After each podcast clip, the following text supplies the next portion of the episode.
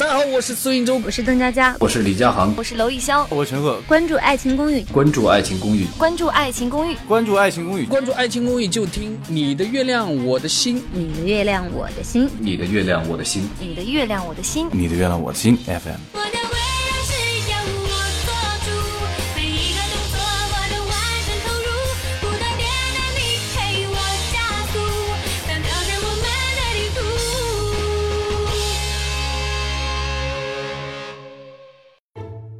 Lisa 春眠不觉晓，春晓处处被蚊咬。你的月亮我的心 FM，我是好领导 Lisa 荣，我是春晓。嗯，最近一段时间有一部电视剧非常的火，火到就是大热天啊，四十多度的天气，红色高温警报都没有它那么火热，就是我的前半生。我已经多年不追剧的人，多年不追剧，然后不看剧的人，最近也是被这部剧迷的是颠三倒四。有一天晚上，因为哄儿子睡觉，错过了这部剧，还梦见了贺涵。啊，这是为什么？你上一上一次追剧是追《爱情公寓》吗？倒没有，上一次追的是那个。呃，傲骨贤妻啊，啊，还有纸牌屋啊，对，对我觉得就直接追一下美剧。然后这一次的剧，突然就是我一开始看了一下啊，易舒的小说，因为我是从小不看那个言情的言情小说，我不看言情小说，然后也不看武侠小说。然后他们就问我你的童年到底是怎么过的？我说啊，我看《圣斗士》啊，就我侠女风范，真的，我说哎，后来我想，嗯，对哦。我怎么没有看过琼瑶，没有看过艺术，没有看过什么古龙、金庸，嗯，然后脑子里都是《圣斗士星矢》、樱桃小丸子、机器猫，然后被这些动漫荼毒了。然后现在就是看在看这部戏之前，我其实抱着一个呵呵的态度，就像之前说到《快欢乐颂》，《欢乐颂》我都没有看过，因为这个剧的名字给人感觉很像八点档泡沫剧。对啊，哎我前面，然后但是第一集开始哎让人一发不可收拾。然后我就觉得太写实了，就写，而且它里面很多金句啊，很多话哦，真的不是说随随便便能讲得出来的。嗯，特别是这个网红母上大人薛珍珠女士，她上海滩 icon，真的，但是她是北京人哎，她演的特别好，她的很多话你会发现就是人生真谛，拿马草。你要把那个滴滴滴滴滴掉，你知道？然后就是这种这种，你就这种感觉。所以看完我的前半生，现在我们还在追嘛，还没有结束，快快大结束，四十二集，对不对？对对对。我们现在我们看的时候已经三十九、三十八、三十九。三七八。珍珠女士离我们而去。哎呀，这集，而且它的反转实际上一点征兆都没有，你猜不到。对对，就这部戏最有意思的是，你你猜不到后边他会怎么样，因为我没有看过原著嘛，嗯，我觉得还挺有意思的。原著没有贺涵这个人，是吧？一大残念。对，那是怎么样？我觉得这也是根据，就是根据时代来的嘛。你说那个时代可能他的那个就是职场跟现在也是有一点的变化。所以今天我们要聊的就是我的前半生这部剧，每个人心里都都会有自己嘀咕来嘀咕去的东西。对，因为他每一个话题都是取决于生活，真都能找到真实案例。对啊，就这个这个这种那么写实的这个家庭的呃离异啊等等等等。然后最近网上讨论的很热烈的就是唐晶从香港回来了，发现贺涵爱上了罗子君，嗯，很多人就开始吐槽呀，说。不应该呀，贺涵不应该，罗子君也不应该。罗子君他兔子他吃了窝边草了，贺涵怎么可以觊觎自己女朋友的好闺蜜啊？咱说他们俩不对啊，人设崩塌。但是还有的人就在那边说，他说唐唐晶去香港之前已经跟贺涵说的很清楚了，嗯，我们俩就重新开始新的生活。你可以，你是自由身了，你可以跟十个 Vivian 一起去该干嘛干嘛。我我也去香港混事业。这句话我也只能说唐晶这个人啊，就是那，但是也怪贺涵讲了一句。呃，就是无论你在哪里，我都会去找你啊，会等你什么之类的。就是，哎，你是不是你是不是傻？装什么装？但是用薛珍珠女士的话来讲，就是好男人就是一张无记名彩票呀！你中奖了去领奖好了，你管那么多干嘛？话糙理不糙。哎，对。可是话又说回来了，如果吐槽这个贺涵和这个呃罗子君的人，就说你们俩不应该的人。你们如果没有看过中间这部剧，没有看过，就是只是知道这样一件事儿，我觉得很正常。因为常理来说嘛，闺蜜的男人虽然再怎么分手了嘛，可是你如果看了这部戏，从头到尾看了这部戏，我觉得这很正常。嗯，就是谁没有一个日久生情，而且是看眼看着一个人经历了那么多，然后从苦难到一点点的自立独立，嗯，这多不容易的一件事。而且贺涵有一个什么特点哈、就是你会感觉他是一个好为人师的人。对对，唐晶是他的作品，已经出师了。你贺涵控制不了、驾驭不了他了，而你贺涵本身，我觉得也不是有多爱唐晶，你只是喜欢那种控制感和驾驭感。他喜欢自己在打磨作品，改变他人人生的当这篇作品已经出来的时候，你只是觉得啊，好舍不得把我作品送出去，可是你并不是很爱他。对，而罗子君更像是他的下一个作品，他自己也在那说，那他也说了，罗子君更像是我自己的另外一个作品。其实你在打磨作品的过程当中倾注的爱和那个感情肯定是远远多于就是之前已经完成的作品了。这这，我觉得就是这个男人他自己的一个生命的弱点。对，如果这部戏再往后写，我我还不知道结局如何结局是不知道是谁死了谁活了这种，还是是否能给他们一个圆满的结局？因为这个结局你无论怎么给都没法圆满。嗯，你觉得？我觉得他没法去圆满的，就算我就我们自己猜测嘛，就算最后啊，这个他呃罗子君和贺涵他们俩在一起了，然后呢，结局呢？从此过着王子公主般的生活。我们要听的是王子公主般生活以后的事情。你怎么知道他的下半？陈俊生也许给了罗子君他的下半生，对对不对？对，那我相信，就是当然了，经历经历坎坷之后。两个人的感情是不容易，那玲玲和陈俊生也不容易啊，他们也经经历历了坎坷。你怎么去判断他们以后怎么样？这个结局没法完满。但是我觉得人的人最有意思的地方就在于哈，第一，你要懂得克制自己，对，爱是克制，喜欢是占有，特别是这样贺涵这样一个天天自诩自己多么理性，多么对吧？就是有一个有有一朋友在晚朋友圈写的特别好，他说：“呵呵，老干部晚节不保。我还看到一个段子，说贺涵看喜欢上罗子君是看到他很用力生活的样子。很多人说贺涵，你来看看我们吧，我们何 止我们何止用力，我们简直拼了老命的在生活。贺涵，你来爱我们吧。是有天生有这种保护欲。但是我觉得罗子君之所以会给他这样的一个就是冲动吧，让他突破理性真正爱上，也是因为源于这种就是用力生活。不我觉得也是，嗯，对，就是你们所说的这一关，但是，我我觉得不是，我觉得贺涵本身很矛盾，嗯，他是一个特别矛盾的人，他又喜欢看你用力生活，希望你是个独立的人，但同时你又要有小鸟依人的东西出来，嗯，唐晶就在于他太独立，当最后他愿意跟贺涵在一起的那个小鸟依人已经变味儿了，而贺而而罗子君是。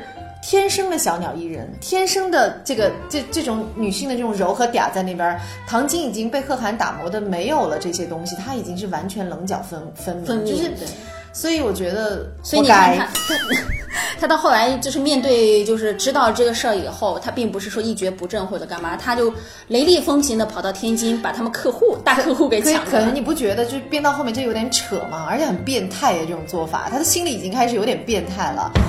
最重最重要的是，他对贺涵永远是保持着一个特别理性的态度，因为他有点他有瞻前顾后，不，他太要尊严，太要面子。哦，这个男人最终他给自己设好了一个底线，这个男人最终可能会有一个更好的人出现，不不是我。OK，他从贺涵那儿学到了什么？学到了风度，学到了理性，学到了什么都要游刃有余。对对对，你真的到这时候你做得到吗？更何况老天不会那么好心，来个什么更优秀的人跟你啊，你好我好大家好，他妈就是你的闺蜜，你承受得了吗？你能跟他游刃有余吗？开什么玩笑？老天永远不会让人就是不会天随人意的。那所以在这个时候，我觉得对于唐晶来讲，工作是他最大的依赖。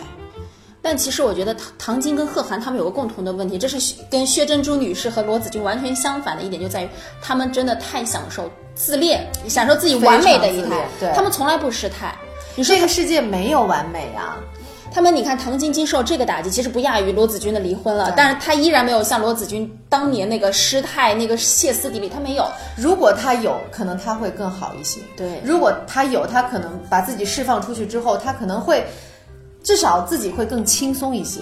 对对，不会看上去那么的冰冷吧？嗯，他其实有点坚强的太，太那个是，所以我觉得任何一个男人任何一个男人遇到这样一个冰山也会很害怕的。害怕。他其实完全不需要男人，说句实在话。真的，很多人说他之前在贺涵面前有点小鸟依人，我觉得现在已经完全你不觉得那个小鸟依人挺装的吗？就是为了小鸟依人而小鸟依人。但话说回来，今天我们说的是关于罗子君还有这个贺涵和唐晶之间的这个三角关系啊。讲真，从情感角度来说，我倒是蛮希望贺涵和子君好的。嗯，因为子君其实给贺涵也上了一课，什么叫真正的感情和爱，就是他的他在这个贺涵这个认知范围当中增添了一点新的东西。还有一点我觉得很重要，其实子君是一个母亲。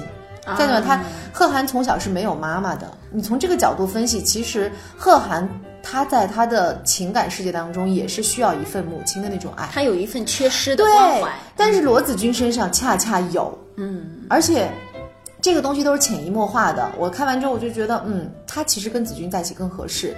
就像他自己说的，和唐晶在一起演一对金童玉女，所谓在呃商场上珠联璧合，什么生活中大放异彩，太扯了。嗯，生活就是这样，把你捧上了天，也可以把你摔下地。但是摔下地的那一刻，让你看到生活的真正面目是什么。